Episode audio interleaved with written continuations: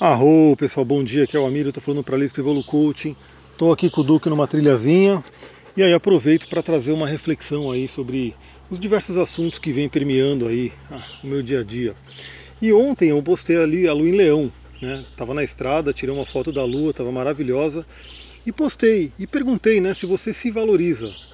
E esse é o assunto que eu queria trazer aqui hoje, né, independente da astrologia em si. A astrologia foi um, um pontapé inicial para mim, né, para eu trazer esse assunto para vocês, mas depois eu vou falar mais sobre outras coisas na lista de astrologia. Mas por que essa pergunta? Porque Leão tem essa energia do alto valor. Né? Leão tem essa questão muito forte do brilho, do sol. E aí a pergunta que eu faço é justamente essa: você se valoriza? Você reconhece o seu divino interior?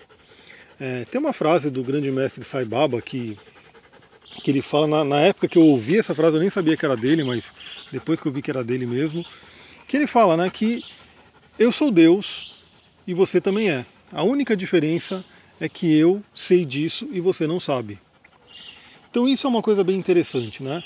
Um grande mestre que tem aí, né, seu, seu, seus grandes feitos, seu valor, realmente assim, muita admiração por todo mundo. Ele mesmo está falando que assim, não tem diferença, né? O que ele faz você pode fazer e outro grande mestre já falava isso, né? Jesus não dizia que você poderia fazer tudo o que ele fez e muito mais então, a gente tem isso dentro da gente. A gente tem a nossa essência, que é uma essência do melhor, a essência do poder. A gente tem muito isso. Mas o que acontece? Falta o senso de merecimento na maioria das vezes. Então, se uma pessoa. É, imagina que você nasceu filho do rei, né? você não é filho do Criador, então você é o príncipe, você é a princesa, você tem essa energia muito forte o seu pai, né, não somos todos filhos de Deus, filhos de, né, do Criador, filho do grande arquiteto do universo, filho de, de Krishna, enfim, você pode falar o que for. Né, você é fonte de uma criação. Ou seja, você tem direito a tudo. Já está ali, né, já existe para você. Então você não tem que conquistar, na verdade já, já existe, já está ali, pronto, no plano espiritual é seu. Qual que é a grande questão? Será que você sente que você merece dinheiro? Né? Então, assim, se você não tem dinheiro na sua vida, será que você sente no fundo que você merece? E o fundo eu vou explicar daqui a pouquinho. O próprio amor, né? Todo mundo tem amor, todo mundo tem direito do amor. O amor já existiu ali, já foi criado, né? E se ele existe, você pode ter. E se você não tem um amor hoje, será que você sente que você merece um amor? Essa é uma questão importante. E será que no fundo você sente que você merece? A própria saúde, o corpo, se você tem se você mantém ele né, em equilíbrio, a própria homeostase, ele, ele tem a saúde. É o, o, o, normal do corpo é ter saúde. Se você não tem saúde, se você tem doença, se você não tem vitalidade, será que você sente que você merece isso? Isso é uma coisa importante, você tem que sentir esse merecimento. Lá no fundo. Por que, que eu falo no fundo? Porque, óbvio, né, se eu perguntar para qualquer pessoa aqui, né, ninguém vai estar tá passando aqui porque é uma trilha que passa pouca gente, pode até passar, né, mas passa pouca gente. Se eu ficar aqui o dia inteiro e passar umas 10 pessoas e eu perguntar para essas 10 pessoas, você sente que você merece dinheiro? A pessoa vai falar, claro, quero dinheiro, quero muito dinheiro na minha conta. Aí eu pergunto para outra, você sente que você merece amor? Opa, com certeza, quero amor, mereço amor. Você sente que você merece saúde? Sim, com certeza, mereço saúde. A maioria das pessoas, pelo menos, responderia que sim. Mas, no fundo, crenças inconscientes, e aí isso realmente está enraizado lá no fundo, pode ser que ela tenha bloqueios e, e, ali, vamos dizer assim, aquele senso de merecimento não existe. Mas eh, na verdade existe o contrário, aquela crença de que eu não mereço, eu não sou bom o suficiente. E aí entra uma série de coisas. Então, imagina uma criança que ela, quando era jovem, bem pequena, que os pais eles eram os grandes deuses dela né, e falavam, por exemplo, que ela não, ela não é inteligente, ela não é capaz, ela não, enfim, ela não é bonita, existe muito isso, né? Nas famílias, você comparar, ah, fulano é mais bonito que você, você não é bonito, você é feio, você é isso, você é aquilo, você é burro, né? o outro é inteligente. A criança ela pode crescer com aquilo e ela, vamos dizer assim, comprar aquela ideia. Então, pais, infelizmente, eles não, não têm, a maioria, eles não têm um, um, uma noção de criação e do poder das palavras. Os quatro compromissos, o livro da filosofia tolteca fala muito disso né, o poder da palavra, seja impecável com a palavra. Então, quando um pai, e isso acontece, né, mais do que vocês possam imaginar, fala para uma criança, você é um inútil, você não faz nada direito.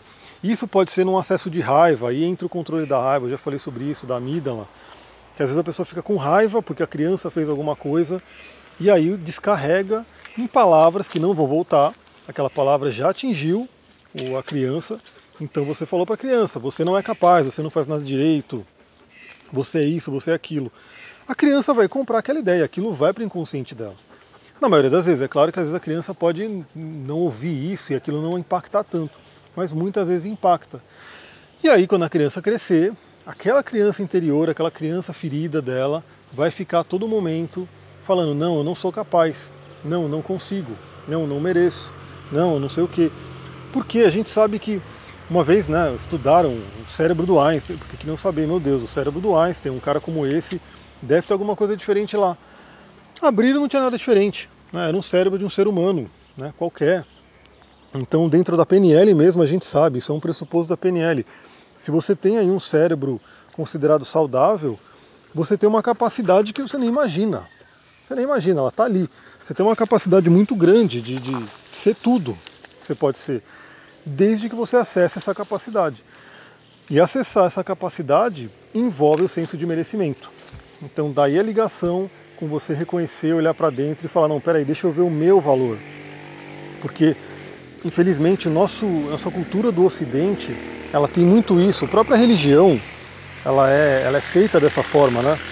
Você tem Deus ali externo, fora, inatingível, e, e você é simplesmente um servo, você não, não tem essa questão da cocriação, a grande maioria das vezes.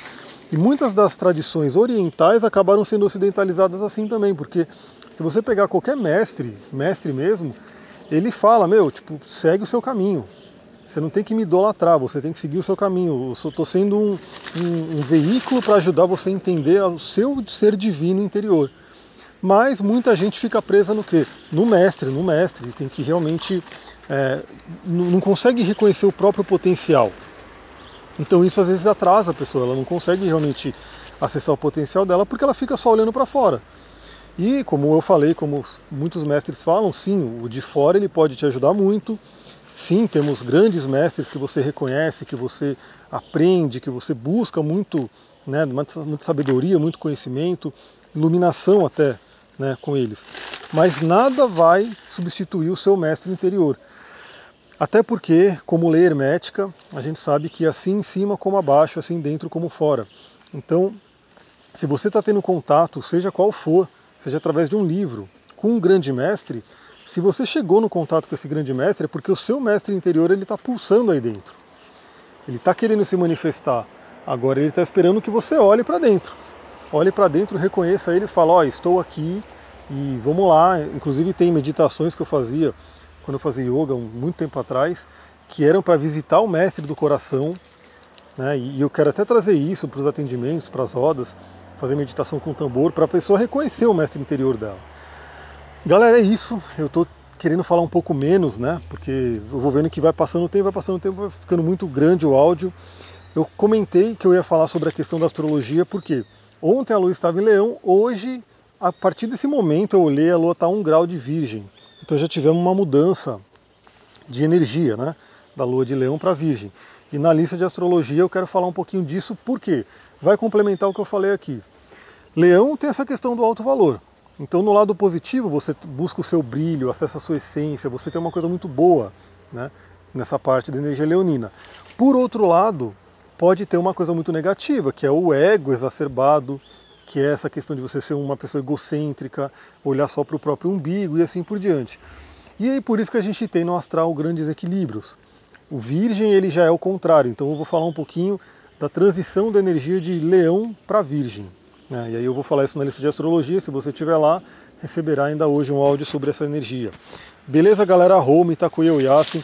Gostou desse áudio? Compartilha, espalhe conhecimento, espalhe reflexões positivas para o nosso planeta cada vez mais né, evoluir rapidamente, como ele já está.